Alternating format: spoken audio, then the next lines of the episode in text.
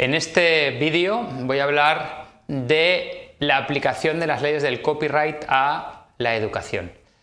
Muchos eh, países eh, que tienen ley de copyright incluyen en sus leyes una excepción para eh, el uso de ciertos fragmentos de las obras protegidas con copyright en educación. Por ejemplo, en España, la ley de la propiedad, de la propiedad intelectual, que es esta, tiene el artículo 32, que es citas y reseñas e ilustración con fines educativos o de investigación científica, donde se habla de que es lícita la inclusión en una obra propia de fragmentos de obras ajenas de naturaleza escrita o como la de obras aisladas, siempre que se trate de obras divulgadas y se realice para citar o para su análisis, comentario o juicio crítico. Tal utilización solo podrá realizarse con fines docentes o de investigación en la medida justificada eh, e indicando la fuente y el nombre del autor de la obra utilizada. Esto se desarrolla más adelante. Aquí, por ejemplo, el profesorado de la educación reglada impartida en centros en el sistema educativo español y el personal de universidades podrá tal. Y aquí pone que no se, se puede hacer siempre que no sea remunerado, que sean obras ya divulgadas, que no sean libros de texto o manuales, excepto que sea una comunicación pública en la que no se puedan hacer copias, que sean fragmentos, eh, que se incluya el nombre del actor y la fuente, salvo en los casos en los que resulte imposible. Eh, se entiende como pequeño fragmento de una obra un extracto o porción cuantitativamente poco relevante sobre el conjunto de la misma. Y luego tampoco necesitarán autorización del autor, tal. Esto mm, os recomiendo si tenéis que trabajar sobre el copyright en España y sois profesores que os lo leáis y eh, porque yo no soy abogado tampoco y saquéis vuestras conclusiones sobre qué se puede hacer y qué no se puede hacer. Tengo el ejemplo también de los Estados Unidos donde en, el artículo 107 de eh, la ley de copyright eh, tiene limitaciones de los derechos exclusivos el fair use, el uso adecuado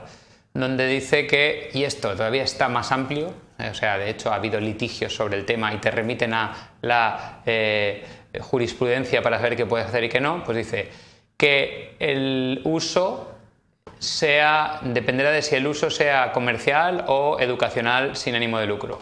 La naturaleza del trabajo protegido, la cantidad y lo importante que sea dentro del trabajo protegido del trozo que utilicemos, el efecto que podría tener ese uso en un mercado potencial.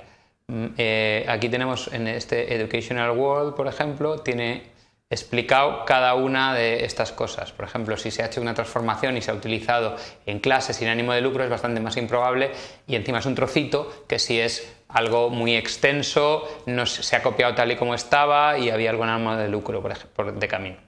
Eh, ah, por en medio, perdón, quería decir. Y aquí tenemos pues, algunas líneas que han ido recopilando en Estados Unidos para los educadores, pues que se puede eh, copiar normalmente un, un capítulo único de un libro, un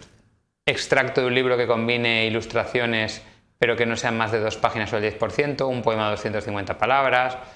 una sola gráfica o diagrama de un libro o un periódico. No se pueden hacer muchas copias del trabajo en vez, o sea, de, lo que estemos copiando para que la gente no se compre libros o periódicos. No se puede usar el mismo trabajo más de un semestre o curso. Bueno, hay una serie de directrices en Estados Unidos. Eh, si vivís en algún otro país, deberéis buscar la ley de propiedad intelectual o de copyright, o depende cómo se llame, y ver si existe que por ejemplo en Francia existe, en el Reino Unido existe, una sección para el uso educativo y em, no comercial de los materiales sin necesidad de pedir permiso al dueño del copyright.